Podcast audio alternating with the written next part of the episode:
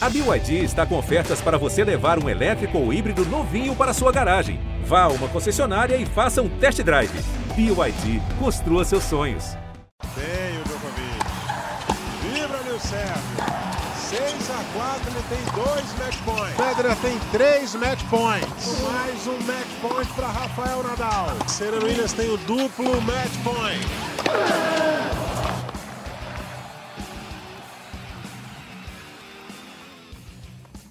Olá, amigos amantes do tênis. Estamos chegando para a edição de número 68 do nosso Match Point, o podcast do tênis. E você tendo todas as notícias, as análises aqui semanalmente com os nossos craques reunidos aqui, o nosso time de comentaristas. E hoje vamos falar do retorno de Roger Federer às quadras de Saibro. Federer jogou o ATP 250 de Genebra, infelizmente não conseguiu seguir no torneio, foi derrotado logo na estreia pelo Pablo Andurra. Ou seja, uma estreia contra um tenista especializado no piso de Saibro. O Federer perdeu em três sets para o Pablo Andurra. A gente vai discutir esse assunto aqui. Vamos falar também é, da excelente semana de Stefanos Tsitsipas, campeão no ATP 250 de Lyon, e a excelente semana do norueguês Casper Ruud, que foi campeão em um torneio importante, ganhando na final do Denis Shapovalov. Casper Ruud com um desempenho excelente justamente nesse torneio 250 de Genebra, na Suíça, torneio que o Federer entrou na primeira rodada e acabou sendo eliminado. Também vamos falar do garoto Carlos Alcaraz. A gente já vem falando dele aqui há algum tempo. Carlos Alcaraz também conquistando título em Oeiras, em Portugal, torneio tradicional, e entra entre os 100 melhores do mundo. Para a gente começar aqui a debater, para a gente começar a encaminhar os assuntos desta semana, eu convoco aqui os meus três companheiros, Ricardo Bernardes, Domingos Venâncio e Narc Rodrigues.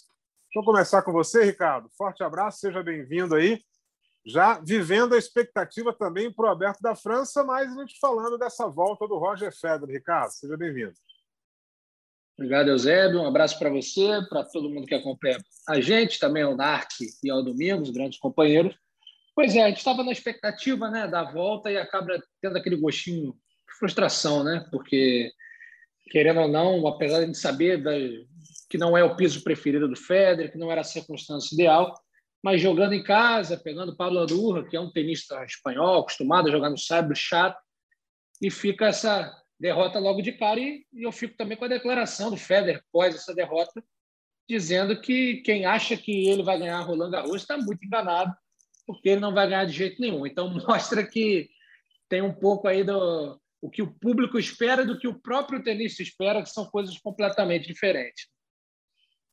Legal. Narc Rodrigues, seja bem-vindo aí ao nosso bate-papo. Narc Rodrigues, diante dessa declaração do Federer, ele dizendo que quem acha que ele é favorito a ganhar Roland Garros está enganado, você não acha que seria melhor uma mudança de direção nesse sentido? Será que vale a pena o Federer ir para Paris jogar o Alberto da França, sendo que tem o Wimbledon depois? Forte abraço, Narc. Abraço, Eusébio, aos companheiros craques Domingos e Ricardo. Olha, eu acho que talvez, Eusébio, ele diz que, na verdade, ele não tem objetivo nenhum no Saibro. Isso já está mais do que claro. Eu acho que ele se inscreveu em Genebra e em Roland Garros, buscando um pouco, mesmo com um piso diferente, porque o, o, o alvo dele, né, o objetivo é a temporada de grama, culminando com o Wimbledon, é mais para você entrar no ritmo de competição. Como ele foi eliminado precocemente, é bom lembrar que ele perdeu o Pandurra na estreia, mas ele chegou a ter 4 a 1 ou 4 a 2 no terceiro set, ou seja, poderia ter passado mais uma rodadinha, uma rodadinha pelo menos. Acho que se ele tivesse ido bem em Genebra, ter feito, se ele tivesse feito dois ou três jogos, quem sabe aí, ok, já entrei um pouquinho, peguei um pouco de ritmo em Roland Garros. Porque Roland Garros são duas semanas, tem essa semana agora, depois duas semanas e depois tem rally. Ou seja, ele entraria na temporada de grama ok, tendo feito um jogo na temporada. Não, jogou lá no início em Doha e agora pouquíssimos jogos na temporada. Então, acho que ele está buscando é ritmo de jogo. Então, talvez por isso ele não tenha desistido de Roland Garros. Acho que tivesse ido bem, ele desistiria. Mas ele está buscando, como ele já falou, bem lembrou o Ricardo aí, ele está esperando, ele já tirou todo mundo, toda a expectativa que talvez pudesse ser criada na atuação dele.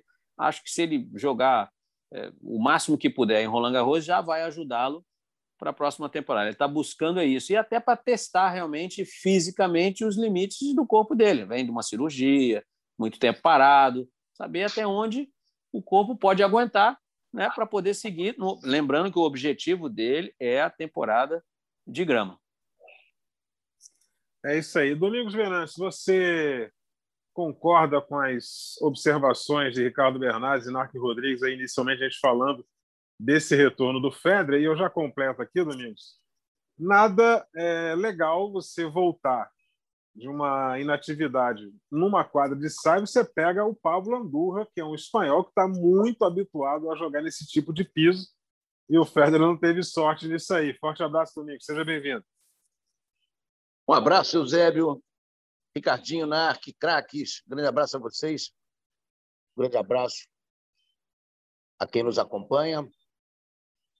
Concordo totalmente com o que foi dito. É, acho que, o, que essa questão do, do Federer jogar Roland Garros em busca de ritmo é, é, é uma escolha acertada em se tratando de, de, de estar bem perto já da temporada de grama. E em grama não se pega muito ritmo, né? Em grama pega-se o ritmo de competir mentalmente, emocionalmente, mas o, mas o, o, o, trocar bola de fundo, o entrar em jogo, que é uma coisa que ele precisa porque ele não fez nada, né? O Federer está há muito tempo inativo e para ele vai ser sim importante é, é, entrar em ritmo de jogo, entrar em, em, em, em, ritmo técnico, fisicamente. Se Roland Garros é extremamente desgastante, cinco sets, também ele tem a opção que ele vem sempre assumindo que é encurtar os pontos, se ele achar que a coisa está muito cansativa. Então, o Roger Federer, com certeza absoluta, ele sabe o que está fazendo e ele sabe o que o corpo e a mente dele precisam nesse momento. Se ele vai jogar, é, eu assino embaixo que a escolha é acertada. Quanto ao não favoritismo, tirou totalmente qualquer expectativa, qualquer peso dos ombros, mais uma escolha acertada. O Federer nunca é o grande favorito em Roland Garros, né? Então, para ele dizer isso, não tem peso negativo nenhum. Estou é, com vocês, eu acho que é uma escolha acertada. E é nada mal assistir o Roger Federer jogando em Roland Garros, né? Vamos combinar. Nada mal assistir o Roger Federer jogando em qualquer lugar, né? Exato. Se fizer um evento na Lua, numa quadra de gelo, já é interessante ver o Federer bater uma bola lá. Aí ele leva vantagem. No gelo, no gelo eu sou mais ele. Opa, bota ali um, um, um calçado especial para atuar no gelo aí, o, o Roger Federer. É, é, com relação à chave, né, gente? O Ricardo pode até me ajudar nisso aí. É, o Fedra, ele, ele, com o ranking, eu não sei quando é que eles vão fechar a chave, porque o quali começou hoje, nesse dia que a gente está gravando a edição de número 68. Mas ele deve entrar na chave ainda como cabeça de chave, né? Eles não, não, não atualizaram aquele ranking para ele não cair tão solto por aí. Mas os principais favoritos, cabeças 1 e 2, eles podem enfrentar o Federer antes, não é isso? A chave aí, tá? vai ser feita, acho que quinta-feira, quarta ou quinta-feira, uhum. com o ranking divulgado na segunda-feira, hoje, né? Dia 23. Hoje, né? Então vamos dar uma checada no ranking para saber como é que está a situação, que cabeça de chave vai ser o Roger Federer, porque é, o Federer é, hoje é o número 8 do, do mundo. Cabe, é, número 8 do mundo, ele seria, se todos que estão na frente entrarem, ele vai ser o cabeça 8. A gente teria, a gente teria hoje o Djokovic cabeça 1 e Medvedev 2, né? aquela história que a gente já vinha discutindo, né? Nadal 3, o Tim 4, Tsitsipas 5, Zverev 6, Rublev 7, o Federer cabeça 8. Isso acho que não muda mais. Vai ser esse ranking aí para fazer a chave, sim. É, então o Federer vai ser o cabeça 8 em Roland Garros. Aí tem que ver de que lado que ele cai se é do lado lá do Daniel Medvedev. Aliás, tem, tem gente torcendo e, e fazendo reza para cair do lado do Medvedev, né? A pessoa, você, você fura o quali, cabeça um, cai com cabeça 2 e não joga nada no, no piso de cyber, é uma beleza, né? É uma beleza para quem está sonhando aí entrar na chave do aberto da França Roland Garros. Então falamos aí, demos uma pincelada nesse retorno do Roger Federer, vamos aguardar aí a sequência e o início do torneio, que começa no dia 30, agora, domingão. Né? É, nenhum trocadilho aqui com, meu, com um dos meus comentaristas, mas é no domingão que começa o Aberto da França com transmissão do Sport TV. Tivemos uma semana muito boa aí para Stefanos Tsitsipas, Ricardo Bernat. Tsitsipas campeão em Lyon, na final contra o Cameron Norrie. Tsitsipas, desse, dessa galera nova, vem mostrando as garras, vem enfrentando de igual para igual os tops. Ele, a gente já falou aqui antes, mas eu pergunto de novo, ele entra como uma das, como um dos nomes aí para surpreender e até uma final do Aberto da França, Ricardo. Ah, para mim, sem dúvida, acho que foi um pouco do que nós falamos na, na edição passada do nosso podcast, que quando eu, eu, quando eu falei, e se não me engano o Narc também foi nessa aí, que o único que, na verdade, não seria uma grande surpresa se foge de Djokovic ou Nadal esse título em condições normais, eu acho que o único que não encararia como nossa, surpreendente, seria uma surpresa por ser o primeiro dele, mas não seria pelo nível de jogo que ele vem que ele vem né, fazendo, né? Tá jogando demais. Na verdade, é, se a gente julgar o, a corrida né, dos campeões, ele é o número um do mundo hoje. Ele tem mais pontos até que o Djokovic. O Stefan Tsitsipas lidera e mais um título, né? Mostrando muita regularidade em torneios, chegando em torneios mais fortes, né? Bem disputando ali finais, semifinais, nos torneios mais fracos, digamos assim, né? Ele fez uma final agora com Cameron Norrie, por exemplo, um britânico que já teve aqui no Rio Open também e que não é também ah, uma sumidade, né? É um bom jogador, mas nada comparado com os dez primeiros ali. Ganhou com autoridade, ganhou bem o torneio. Então, teve uma dificuldade ali com o Lorenzo Musetti, o italiano que impressionante. Já vem mais um italiano aí. Em breve, estou tentando programar aí uma edição para a gente falar da, dessa reconstrução do, do, tênis italiano, que é uma coisa inacreditável, que parece, aparece um atrás do outro. Mas aí, então, o Tito Cipaz teve essa dificuldade com, o Musetti, que é um, uma jovem promessa, jogador que está vindo aí muito bem, mas mostrou que, dentre os que estão aí jogando, para mim, hoje é que aparenta mais ser uma ameaça para possível título do Nadal, o favorito, e do Djokovic, o segundo ali candidato ao troféu de Roland Garros. Legal, legal. A gente falando aí dessa, dessa semana do, do Stefano Tsitsipas. É, é, é uma equipe que vem dando resultado. Ele trabalha com a equipe, tem um pai que é meio que o líder da equipe dele, pai treinador ali, o Apóstolos. E o Tsitsipas, o, o Domingos, a gente já destacou aqui que ele, ele vem melhorando muito a questão de comportamento dentro da quadra. É, o mental dele está ficando cada vez mais forte e ele está conseguindo equalizar as emoções e isso está resultando no jogo dele, né?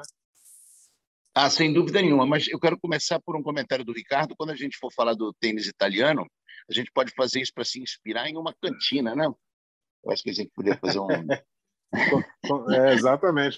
Quando estivermos todos italiano, vacinados, é, para uma cantina.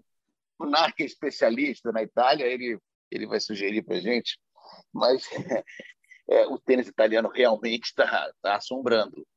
Quanto ao Tsitsipas, a gente lembra, a evolução dele é sempre é, é, muito muito regrada. Ele não é um jogador que saiu explodindo assim do nada. Ele vem crescendo desde sempre, desde o infanto juvenil, juvenil, trabalhou com várias pessoas diferentes, dentre eles o, o, o saudoso Bernard Francês, brasileiro, que também participou da, da, da, da, da formação do Tsitsipas como juvenil em Marbella, na Espanha, e, e o, o, o, senhor Apóstolos, com todas aquelas brigas que, que, que aconteciam entre pai e filho, parece que está um pouco mais controlável e, o, e, consequentemente, o filho também. Então, eu acho que aquele, aquele, aquela, aquela energia que tinha um pouco pesada ali, familiar, eu acho que ela se dissipou. E o, e o, e o Tsitsipas está jogando um tênis espetacular. Para o Tsitsipas ganhar um grande slam ou chegar no topo do tênis, é uma questão de tempo, a menos que uma tragédia aconteça. Ele é um super jogador de tênis, um dos favoritos a Roland Garros, na minha opinião. Legal. O Narco Rodrigues, é, te agrada muito o jogo do, do Tsitsipas? Porque o, o, todos os comentaristas que a gente é, conversa aí, quando a gente se encontra, não só o pessoal do, do, do, nosso, do nosso canal, do nosso grupo Globo, né? Mas o pessoal de outras co-irmãs aí, todo mundo aponta o Tsitsipas como um caracaço de bola, tenista é, de muita eficiência, e agora mostrando cada vez mais um jogo positivo e vencedor. Você vai é, na onda dessa galera também? Eu vou, Eusébio. Me, me agrada muito a maneira que joga o Tsitsipas, porque ele joga um tênis moderno em cima da linha, indo para cima da bola, joga de maneira agressiva, joga solto. A gente vê, obviamente, como qualquer tenista cometer alguns erros, mas dificilmente a gente vai ver o Tsitsipas errar porque encurtou o braço, porque tá, tá com medo. Não, ele sabe, ele vai para cima mesmo, joga bem solto é um, um, jeito de jogar que me agrada muito, me agrada muito. E ele consegue fazer isso também no Cyber, o que é muito interessante. Agora, se a gente fosse fazer uma lista, né, tá falando de Cisipais, só vou abrir rapidamente um, um parênteses. Hoje, hoje eu só coloco cinco jogadores com possibilidades de vencer Roland Garros, só cinco, tá? E aí a, a probabilidade vou deixar para o Ricardo que é bom nisso aí, quantos por cento para cada um, não sei o que ele dá, mas só cinco, não vai sair de, esse, não sai desse cinco, tá? É. Nadal, obviamente, Djokovic, Tsitsipas. Olha, quem diria, hein? Dominic Thiem, ok, que está voltando. E Zverev, só que o Zverev não está entrando por minha causa, não. Está entrando por ele mesmo, porque ele deu uma declaração dizendo que se sente em condições de vencer Roland Garros. Então, o Zverev está entrando por conta dele. Não seria o meu, mas eu colocaria só esses quatro. Mas vou colocar o Zverev porque ele se deu essa declaração, a gente tem que acreditar, e Zverev ganhou Madrid, claro que se coloca aí como um dos jogadores que pode chegar lá na frente. Agora, veja bem, para vencer, hein? Para vencer, desses cinco, não sai. É, mas você não acha que às vezes depende um pouco da chave? Aí você pega uma chave boa, né? Depende da chave, mas depois que afunilar, uma coisa é você afunilar com o Rublev, um cara que não tem experiência ainda de ter chegado lá na frente no Grand Slam, afunilar com um Sinner, talvez, outra coisa é afunilar com o Nadal, com Djokovic, com esses caras que já tem Dominic Thiem, duas finais em Roland Garros, já tem título no US Open, é diferente, é bem diferente. Afunilar, em algum momento vai afunilar, mas Sim. são caras que, por exemplo, a gente pode apostar, a gente está aqui, não vai sair Roland Garros, não vai sair desses cinco. Mas se a gente pegar, por exemplo, o Nadal, alguém aqui consegue imaginar o Nadal perdendo antes de uma de quarta não. de final, por exemplo? Só se acontecer um cataclisma. Né? Ninguém né? consegue imaginar isso. Ou o Djokovic, não, não, não, se consegue imaginar. E o Tsitsipas, que ele está jogando, também. Então, é afunilar é, com esses caras, o buraco fica bem mais, mais fundo aí para o Zverev. Mas eu estou dando omitindo só que é minha opinião, meu palpite. Desses cinco, sai o vencedor. Não são os caras para chegar lá na frente. Oi. Posso, posso dar um pitaco? Claro. O, o, o Medvedev é um dos jogadores que já chegou aquele famoso 21 set em Grand Slam, né? Isso aí, isso aí faz uma diferença muito grande. A gente sabe que ele é capaz de fazer a corrida inteira, né? De dentro de um torneio grande desse. E se a gente lembrar dois anos atrás, ele fez um, uma, uma surpreendente temporada de Cyber, dois anos atrás, antes, antes da, da, da de começar esse problema da pandemia, que ele saiu ganhando uma sequência absurda de jogos, eu não me lembro quantos, perdendo poucos sets, e ele treina num estilo francês, a gente lembra disso. Eu acho que esse negócio dele estar tá amaldiçoando o Saibro como ele vem fazendo, eu acho que é um pouquinho de jogo de cena, sabe? Eu vejo, é. eu vejo o Medvedev como um jogador perigoso em Roland Garros, sim. Eu concordo com ele. Você disse que acha que é a opinião dele. Eu concordo Meu, com ele. Eu acho que é perigosíssimo para Roland Garros. Não vem seria um...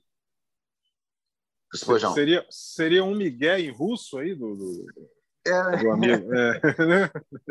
Michelis? É, um, é um Miguelov. É, exatamente. Mas é, concordo com os outros jogadores que o Narc colocou aí. Pô, é isso aí, tem, tem cancha e tem preparo. E o Tim e o Tsitsipas, a gente lembra, são dois dos pouquíssimos jogadores que já bateram Nadal no saibro com a esquerda com apenas uma das mãos, né? Dois dos é. pouquíssimos. Assim, eu me lembro do Federer e não, não, não, assim de cabeça eu não me lembro de outro jogador com esquerda de uma das mãos batendo Nadal no saibro. Esses dois fizeram isso, né? o Tim e o Tsitsipas. É isso aí. É difícil ganhar do Nadal nesse, nesse esquema aí, jogando em quadra de saibro. É, vamos falar aqui, gente, do, do, de um tenista que gente já tinha destacado aqui semana passada, que até o Narc, vou até começar com o Narc, que o Narc falou: olho nele, olho nele que ele vem muito bem. E o que o Narc já salientou no último, no último match point, né, na edição passada, acabou se confirmando para virar assunto nessa edição, agora 68. O Casper Rudner, campeão do ATP 250 de Genebra, e não foi campeão contra qualquer um, não. Ele ganhou do Denis Shapovalov, que vem aí é, sempre mostrando bons resultados, vem evoluindo sempre, né? o tênis dele vem sempre evoluindo. E ele conseguiu bater o, o canadense na final, 2 sets a 0. Que campanha do Casper Ruud, que trabalho que está sendo feito com ele, né? Sim, é aquele jogador que a gente olha jogando, tá, tá voando realmente, os, os números dele em quadra, aproveitamento primeiro saque, aproveitamento, pouquíssimos erros não forçados, a parte tática dele, fisicamente está muito bem, e vem mostrando que está evoluindo cada vez mais no cyber. E um detalhe, ele treina bastante tempo ao longo do ano na, na academia do Nadal. É, tem a gente em redes sociais, quem seguir aí a, a academia do Nadal, deram parabéns pela conquista do Casper Ruud. E assim, foram acompanhando ele no torneio, parabéns, mais uma final e agora campeão. É um cara que a gente vem jogando muito bem no Cyber, outros, obviamente, também vem jogando muito bem. Agora é um cara, Zé, que aí eu vou naquela linha que você falou. Tá jogando muito bem, mas depende da chave. Tá é. jogando é. muito bem, mas dependendo da chave, a gente pode, quem sabe, depois que sair a chave, apostar no Casper Ruud até numas quartas de final. Mas dependendo da chave, não é um cara que dá para você cravar, ó, tá com um nível de tênis no Cyber para ir chegar lá na frente. Isso não. Porque é aquela história, é, é, é um ótimo jogador, excepcional, está jogando muito bem, mas é, não, não quero ser cruel com ele, porque eu acho que um jogador que faz tudo muito bem é um jogador quase que comum, mas que faz tudo muito bem. Então, no Saibro funciona razoavelmente bem esse tipo de, de, de, de, jogador, né? vamos dizer assim. Então, não sei. Eu, Casper Ruud, acredito nele, está jogando bem, mas lá Roland Garros é um outro nível, é uma outra história. Então, é. acho que sim, um bom sorteio. Casper Ruud pode, quem sabe, oitavas, quartas de final. Beliscar uns pontinhos importantes, né? E uma premiação bem agradável aí o, o Casper Ruud. O Ricardo, você, você que já cobriu com a gente algumas edições do Rio Open, esteve lá de perto, até mais tempo do que a gente, né? Que você ia antes e ia embora depois. É, obviamente, teve a oportunidade de, de, dar uma olhadinha no jogo do Casper Ruud de perto. O que, que te agrada no jogo dele, Ricardo? Ah, o forehand. É, o ponto forte dele, a direita, anda bastante e ele consegue mudar de direção a bola com muita facilidade. Sem dúvida, é o ponto forte dele. E apesar de que eu tô, eu tô com o Narc de maneira geral no comentário, também acho que aquele tenista que você vê que ele tem tudo no lugar, joga bem tênis, tem um bom nível, mas falta aquele algo mais ainda. Ainda não. É. Como, por exemplo, você vê, ele é um tenista também jovem, né? Nasceu em 98 também, ou seja, tem, nasceu exatamente no mesmo ano, por exemplo, do Tsitsipas. Né? São dois tenistas que a gente pode até, até comparar de certa forma, assim. E o Tsitsipas tem um algo a mais. Na hora ali que precisa, ele, ele tem, é mais agressivo, ele tem mais recurso técnico. O Rudy é muito bom jogador, é, não é à toa que hoje, né, assim como eu citei que o Tsitsipas é o líder da corrida do, de 2021, o Casper Ruud está no posto número 10, ou seja, está entre os 10 melhores aí no ano, e aí ele está entre os 10 com a, a turma que está na frente dele. Tsitsipas, Djokovic, Rublev, Zverev, Medvedev, Nadal, Karatsev, Urkaz, muito por conta do Masters 1000, Berretini e ele. Então, assim, está num bolo ali de, de, de grandes jogadores, também está no melhor ranking da carreira dele, número 16 do mundo. Eu acho que é um tenista que está evoluindo ainda, acho que ele está em, em evolução. Durante o momento, ele aparece muito bem no Rio Open. Aliás, daqui a pouco a gente vai falar de mais um que apareceu muito bem no Rio Open. o Rio Open, assim, de certa forma, revelando grandes jogadores. É, ele aparece muito bem, começa a evoluir, depois tem uma queda, uma certa dificuldade. Vale lembrar que também o título que o Thiago Wilde teve foi a final foi contra o Casper Ruud e no nível que o Casper Ruud está jogando hoje, Dificilmente o Thiago Wilde venceria aquele jogo.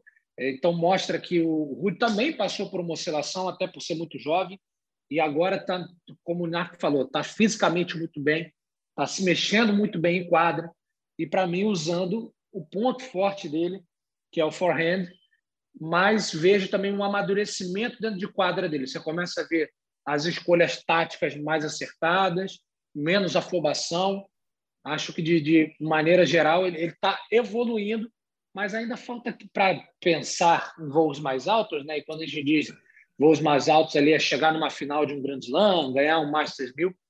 Falta ainda uma coisinha a mais ali. Falta, falta algo. Ele tem tudo certinho, mas aquela coisa espetacular ainda não chegou. É isso aí. O Domingos, você que é o nosso mentor aqui pela só pela questão cronológica, né? Porque a alma é, é a alma de uma criança, é, é alma, uma alma juvenil, mas pela questão cronológica você viu mais coisas do que nós. Então você viu melhor o pai do Casper Ruud jogando, que é o Christian Ruud, que faz parte da equipe que está ajudando aí nesse desempenho do Casper Ruud. É, tem alguma meta de comparação entre o jogo de um e de outro? O que, que ele extraiu do jogo do pai e colocou no jogo dele? Não, o, o, o pai, o pai era, um jogador muito mais, uh, uh, uh, digamos assim, baseava o seu jogo em consistência. Não tinha, não tinha nada espetacular, mas era muito consistente, um grande lutador. Jogou muito aqui no Brasil nos Challengers. É, se bobear, o Narc ainda devia estar jogando aqueles Challengers quando ele veio aqui as primeiras vezes. Ele foi um jogador de, de menor volume do que o filho, não só de jogo como de resultados, mas era um jogador lutador. Complicou com muitos jogadores bons. Se não me engano, ele teve um jogo bastante duro. Não, não, não sei se foi duro, mas ele jogou bem contra o Gustavo Kirten uh, e contra outros jogadores da época.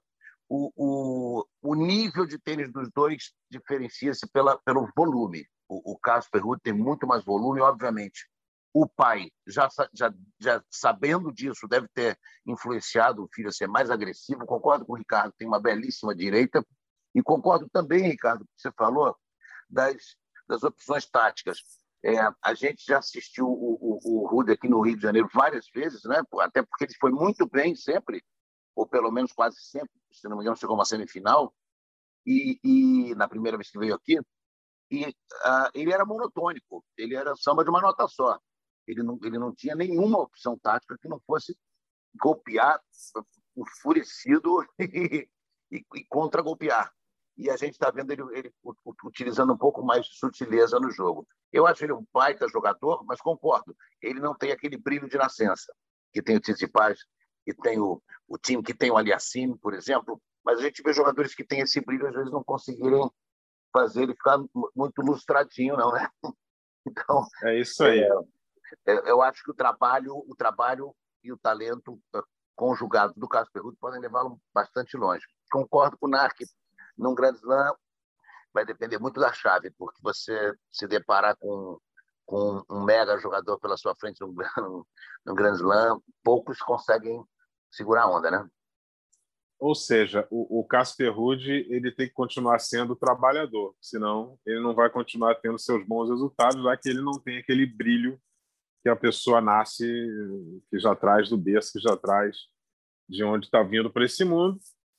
Mas o Zé, tá... vindo de onde ele vinha, treinando nos Estados Unidos e agora treinando com, com, na, também na Espanha, com o Nadal, você pode ter certeza que trabalhar é o que ele vai fazer. Exatamente. Ah, trabalhar, trabalho não vai faltar, né? Não. O modo, o modo Murici Ramalho vai estar tá sempre ligado lá. Não tem como não, não ligar o modo Murici Ramalho. Vou abrir aqui um parênteses aqui, ô Narc Rodrigues. É, é, é, quando eu chamei o Ricardo para falar do Casper Ruud, Narc, primeira coisa que ele fala é do forehand. Né? O nosso Ricardo Bernardes adora uma direita, né, Narc? É, porque ele entende de forehand, por isso que ele falou do forehand, coisa que sempre chama atenção. Especialidade, pô. Especialidade da casa. É, deixa eu pontuar só duas coisas aqui.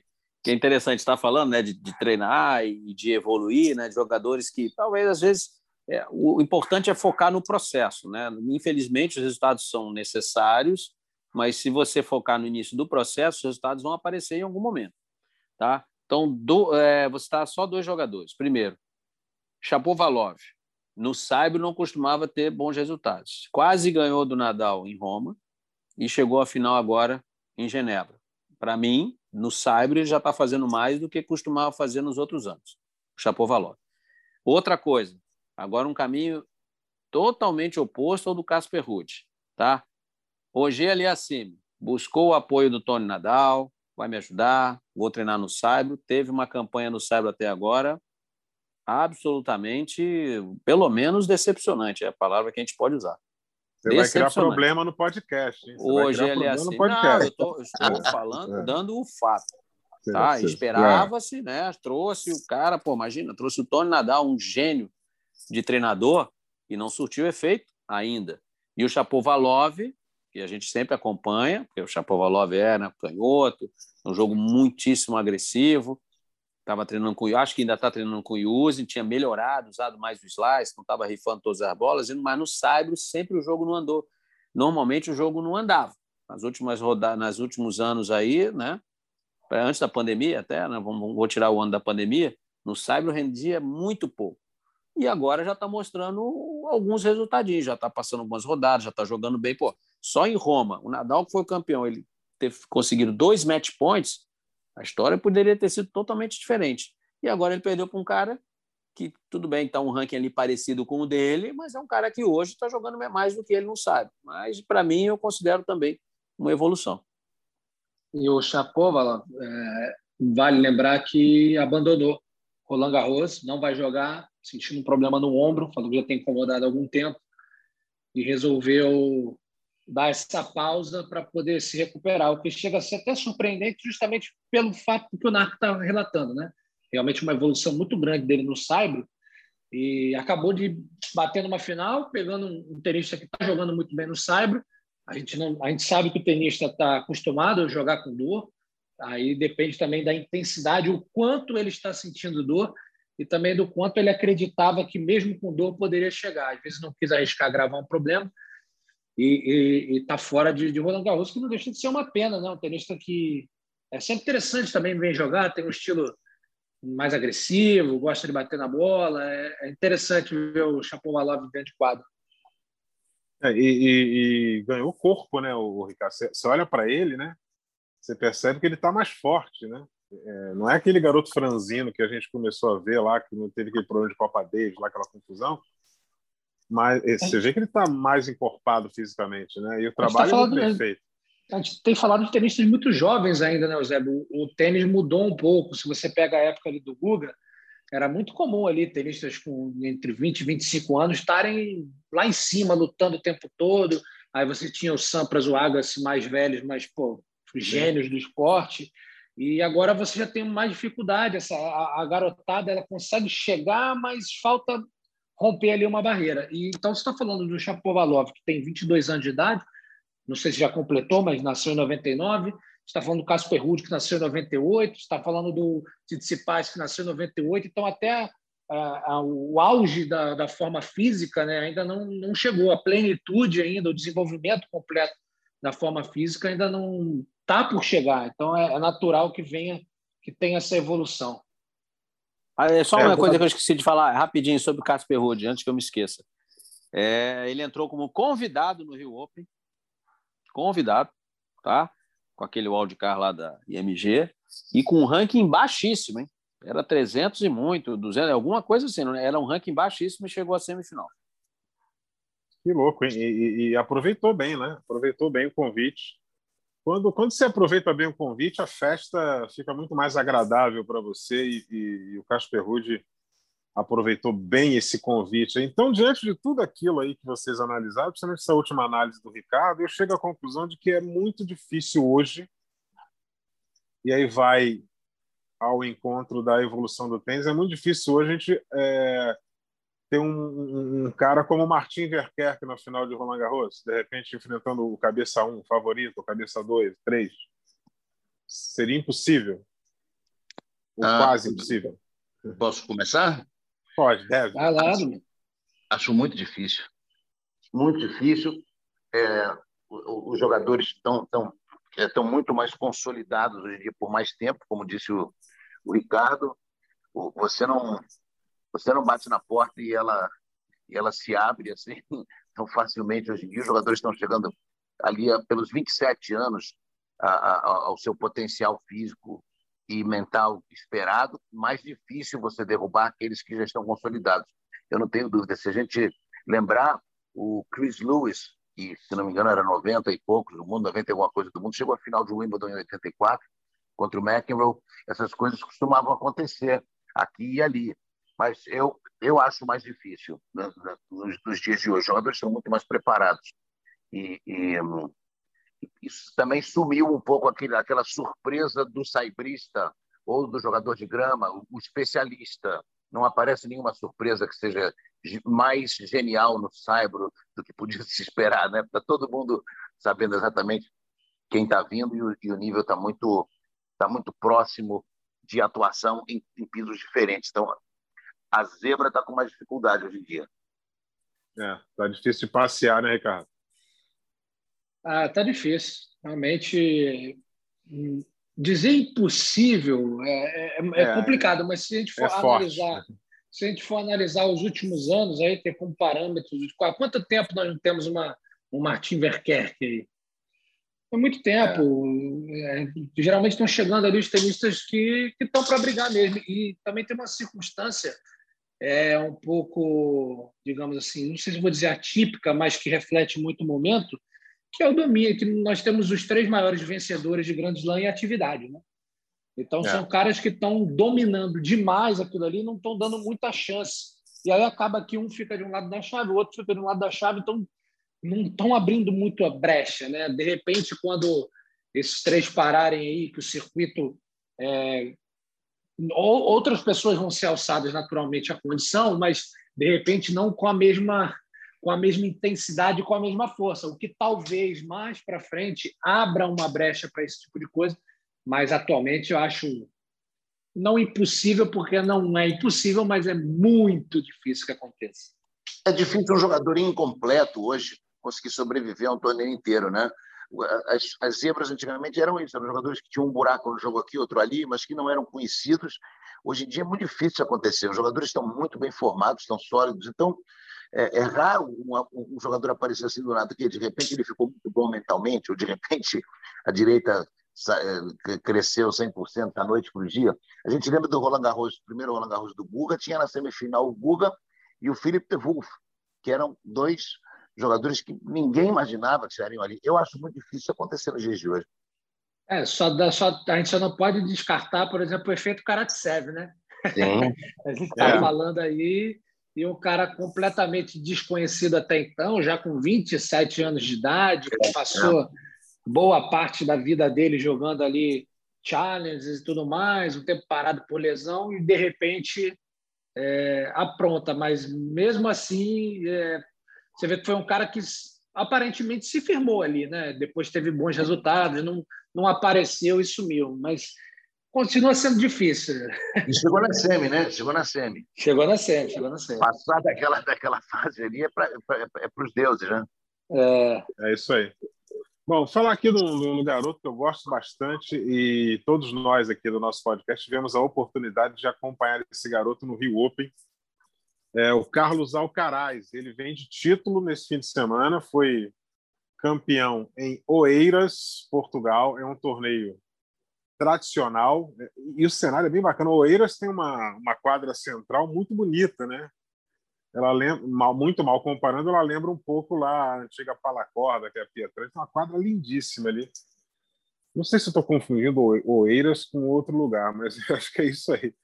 É, e o Alcaraz bateu o argentino Facundo Banes na final. É, é, o Oeiras 3, né, terceira edição em Oeiras, é, 6-4, 6-4.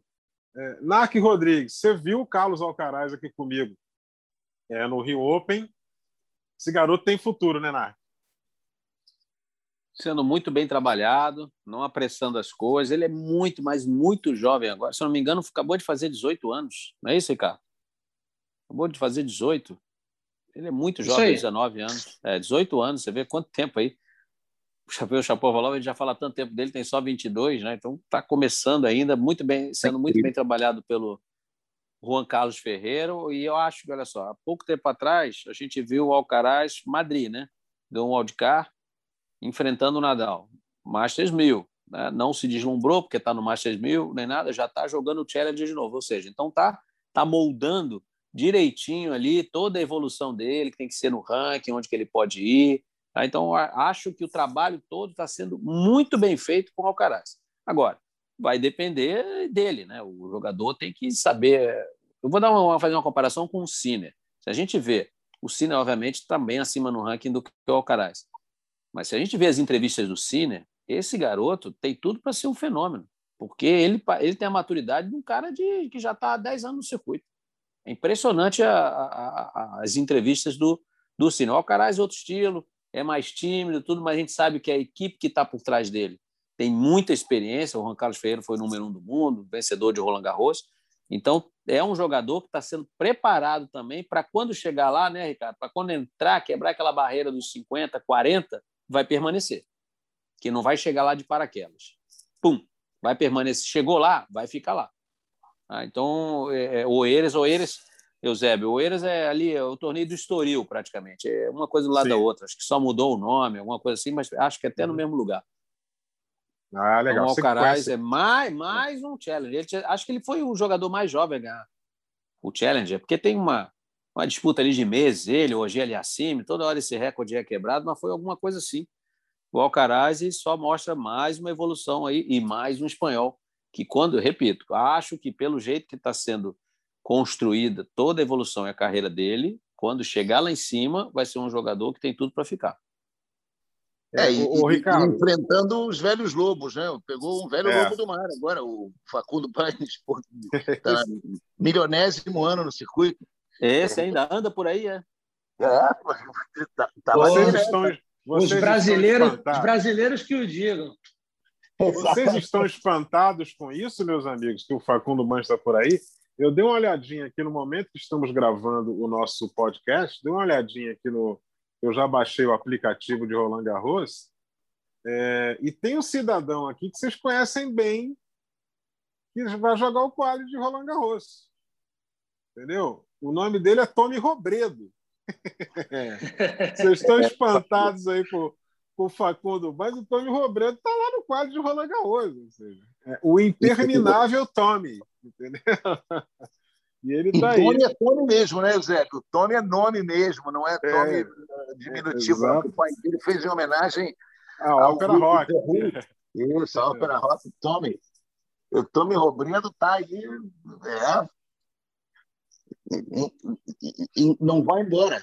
Não vai embora de, e muito indigesto. Firme e forte, né? Firme e forte, Tom Roberto. O Ricardo, eu ia te perguntar, é, ainda falando do, do Carlos Alcaraz, é, não, não, na tua opinião, não corre nenhum risco do Alcaraz virar um, um, um Raul Munar, né? Eusébio, é, eu acho que não por alguns motivos. Primeiro, que crueldade tem... com o Munar, é novo é, ainda. Que Sejamos sinceros, né? Não, porque eu, eu acho que o Raul Munar ele pegou muito peso de duas circunstâncias. Primeiro, que ele foi um juvenil ali, top 5, apareceu muito bem, e aí ele vem de um lugar chamado Maiorca. E você e conhece você bem. Vê... É, conheço bem, belo lugar. E aí você vê um tenista espanhol, bem no juvenil, surgindo de Maiorca, que tem a mentoria do Nadal, aí já começa uma comparação que totalmente descabida, né? E, então acho que isso teve um pouco do peso, mas é um tenista batalhador. A gente viu ele já também jogando também no Rio Open, é um cara que é, parece mais até o Ferreiro, o Ferreiro não, perdão, parece mais o Ferrer do que o Nadal, propriamente estilo em quadra, assim, é um tenista que luta por cada ponto, que não desiste, mas que falta um pouco de potência, falta um monte de coisa. Então eu acho que é, você tá, ele pegou um pouco desse peso. O Alcaraz, na minha concepção, é um tenista muito mais completo do que o do que o Monar, tem muito mais recurso é mais jovem também. Pô, o Alcaraz eu puxei aqui, eu sabia que ele tinha completado 18 anos, como o Narco falou, e foi agora, esse mês, dia 5 de maio de 2003, foi quando ele nasceu. Então, assim, é muito novo ainda, o Munar é de 97, então já tem um, alguns anos aí, o Alcaraz entrou no top 100, e uma coisa que o Narco falou aí, é verdade, é, é muito bem assessorado, a verdade é essa. Então, a construção de carreira dele, como falou, ah, jogou com o Nadal, perdeu, falou que era um sonho enfrentar o ídolo dele e vida que segue, de semana seguinte está batalhando num challenge, não tem essa. Aí furou top 100 agora, vai começar a, a, a jogar propriamente os torneios aí, provavelmente 250, com esse ranking ele está quase entrando neles. Então, eu acho que ele tem muito mais recurso técnico comparado com o Munar. Eu acho que ele é bom jogador, tem uma cabeça muito boa, uma maturidade para a idade. A gente pôde ver bem aquele no, no Rio Open, basta dizer que no Rio Open ele venceu o Ramos Vinolas, né, cara? Quem vai vencer o Ramos Vinola com 17 anos de idade jogando no Cyber, né? É muito é, difícil pela experiência que o espanhol tem. Então, ele mostra uma maturidade muito grande, muito bem assessorado, isso faz toda a diferença. E aí fica aqui também um, um elogio ao Rio Open, que acaba sendo para o Rio Open, mas a gente sabe que vai da parte da IMG, né? Como indica os tenistas que a gente fala, pô, quem é esse Alcaraz? Aí o garoto vai lá, ganha do Vinolas, faz uma segunda rodada dura, acaba perdendo e um ano, um ano e meio depois está estourado. Quem é Casper Ruud? O garoto vai Não dá tiro na água, né? Não dá tiro na água, né, Narc? Como parece que o olho é clínico mesmo, ele sabe, ó, esse garoto vai. Quem é Casper Ruud? Pum, Casper Ruud vai lá, é, pega uma semifinal. O Aliassime também foi nessa onda, mas era um pouco mais conhecido por conta da, da preco, do tão precoce. Teve mais foi. gente, teve mais gente que o Rio Open acertou, o Nicolas Jarre. Também, Já, quando entrou no wildcard foi... foi 400, bateu o top 100, chegou a ganhar o título de 250, se eu não me engano. Agora tem um probleminha lá, Isso. ficou suspenso, tudo, e deu uma caída. Está voltando. Mas também tá foi tá um tiro certo. É. E aí você e aí numa outra esfera que também não tem participação da MG, a gente fala do Thiago Monteiro também que ganhou o White Card no ano que ele que ele vence de São Gá, né? E aí ele dá alavancada na carreira dele para se consolidar aí no top 100. Então eu acho que o Alcaraz, voltando para ele aqui, é muito bem trabalhado, muito bem assessorado. Pô, o, o, treinador dele a gente não precisa falar, né? Duvido que o treinador dele vai deixar o negócio descambar. Primeiro que não parece. Eu, eu, tive um contato muito rápido com, com o Alcaraz durante o Rio Open, que a gente entrevistava vários jogadores, a gente até tentou marcar ali uma dele com, com o Ferreiro e o Guga, acabou que a coisa não aconteceu, mas a gente pôde falar rapidamente com ele e ver a maturidade e a simplicidade. Não parece que vai se deslumbrar, a gente não sabe, né? Daqui a pouco, sei lá, ganha um torneio aí, como acontece com alguns, ganha um torneio, a coisa desanda, mas eu acho que o Robredo vai trazer muito. O Robredo, não, perdão, o Ferreiro vai trazer muito. Ferreira vai, ó, oh, garoto, calma aí, tu ganhou um 250. Você não quer, você quer só isso para tua carreira ou você quer chegar longe? Olha aqui, ó. Eu fui número um do mundo, olha aqui, ó, eu ganhei Grand Slam. Então, segura a tua onda, vamos batalhar. Eu acho que isso faz muita diferença e é um pouco das vezes que faz falta até para os nossos tenistas. Os nossos tenistas às vezes ganham um challenge, ganham uma coisa e já tem aquele deslumbre sem alguém para puxar para a realidade. Então, acho que o Alcaraz tem um futuro muito bom aí pela frente você e o Narc tocaram num ponto que, na minha opinião, assim é absurdo na, na diferença entre alguns jogadores, que é, que é, essa construção da carreira, que é quem está por fora, que, que, é a administração da carreira do jogador. A gente lembra que a empresa que, que vocês mencionaram aí sobre o Hood, sobre o, sobre o Alcaraz, é uma empresa que começou com o Mike McCormick, que era marido de uma jogadora de tênis, que começou a empresa com um golfista chamado Arnold Palmer ele nunca deu um tiro para fora. O Arnold Palmer simplesmente chegou número um do mundo. E depois disso, a empresa se dirigiu para o tênis muito em função da esposa do, do, do Mike McCormick e, e, e a, a, maneira que eles tratam os jogadores, que eles, que eles fazem a parte de treinamento, que eles colocam os torneios, que promovem torneios também. Então, realmente, é assustador, como disse o Narco, o olho clínico. Eles, ele, esse aqui é o cara que vai ter o wildcard. Muito raramente é um vexame, muito raramente é um, é, um, é, é, é um, né, uma, uma suposição. Esses jogadores estão vindo muito bem, muito bem preparados, dentro e fora de quadra. Isso faz uma diferença enorme. Você falou agora dos jogadores brasileiros. É, é, a gente sente uma diferença grande que sentia nos anos 70. A gente falava que os jogadores sul-americanos não têm o mesmo grau de maturidade. A gente falava isso lá atrás, nos anos 60, 70. Isso depois principalmente com o Guga, não se falou tanto assim por algum tempo, mas existe essa diferença sim. E agora há pouco o Narc falou do Sinner, da maturidade. É um italiano, né? mas ele é um italiano meio falsificado. Né? Ele, ele é um italiano da neve, né? do gelo. E, e ele, lembra, ele lembra muito aquele termo, eu, eu, eu, não consigo me lembrar agora o nome do treinador do Thomas Bertet, que era o cara de uma foto só, né? É a foto do, do, do passaporte. O, o, Sinner tem uma foto só, ele não dá um sorriso, ele não faz uma cara feia, ele não. Ele, ele é maduro demais para a idade, um pouco diferente do que os tradicionais jogadores italianos nos anos anteriores. Né?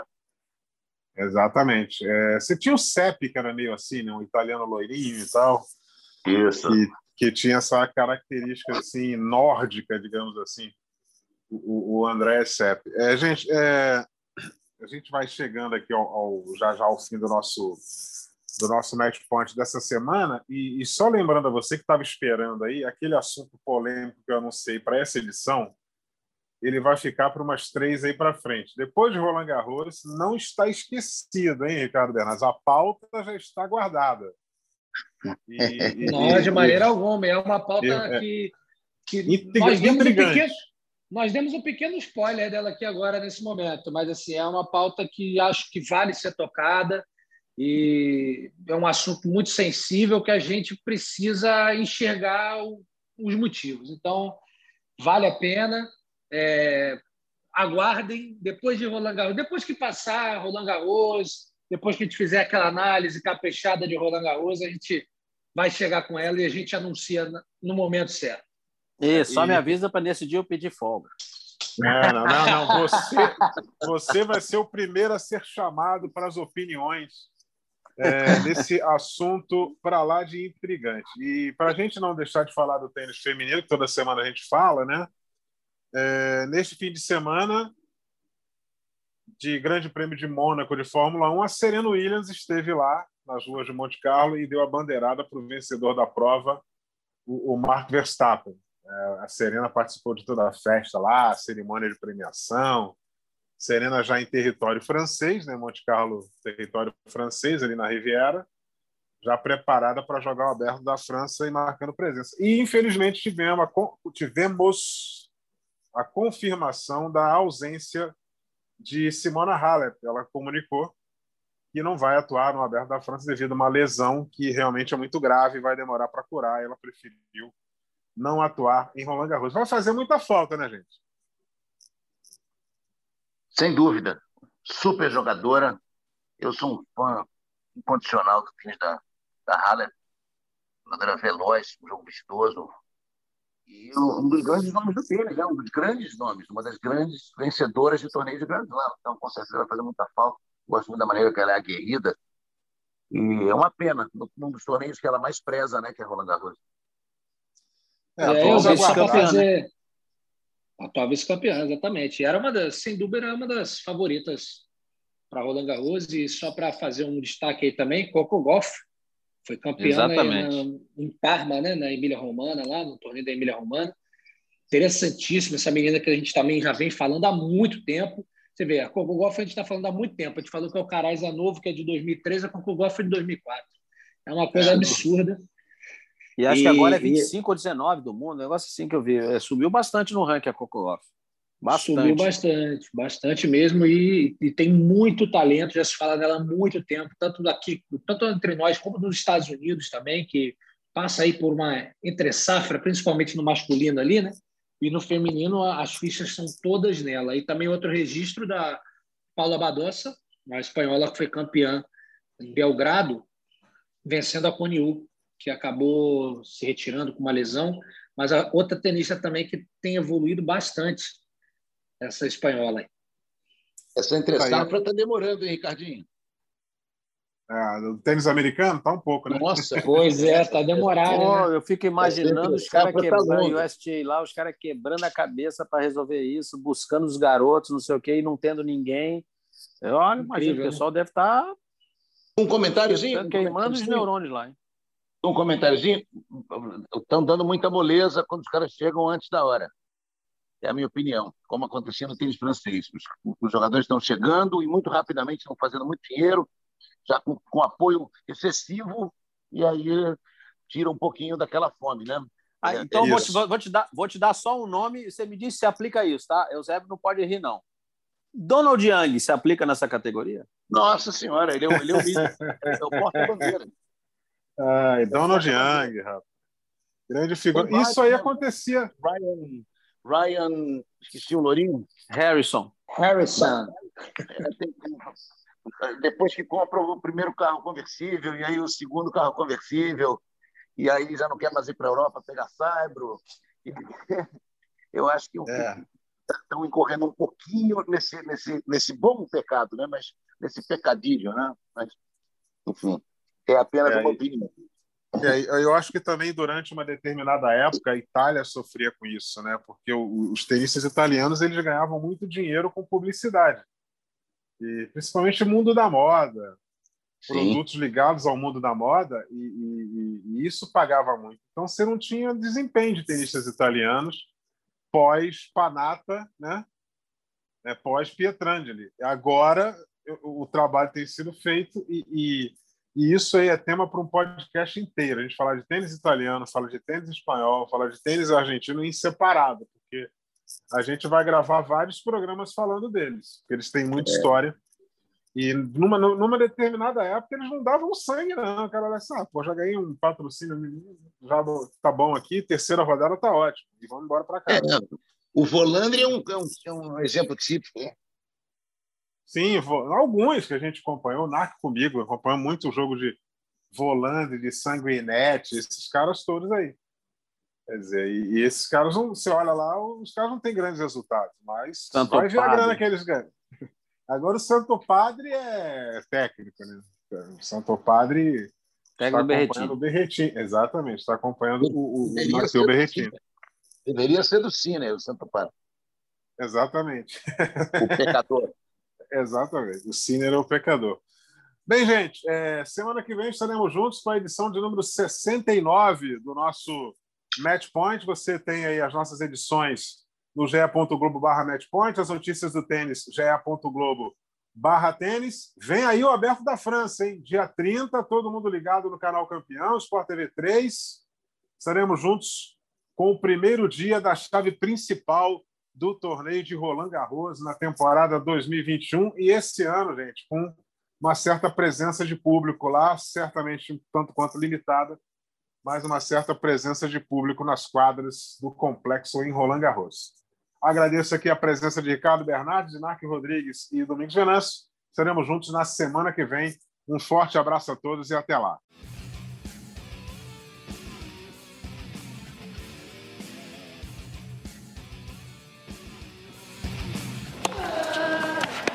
Combinação de saque e voleio para fechar o jogo em 2 sets a 0.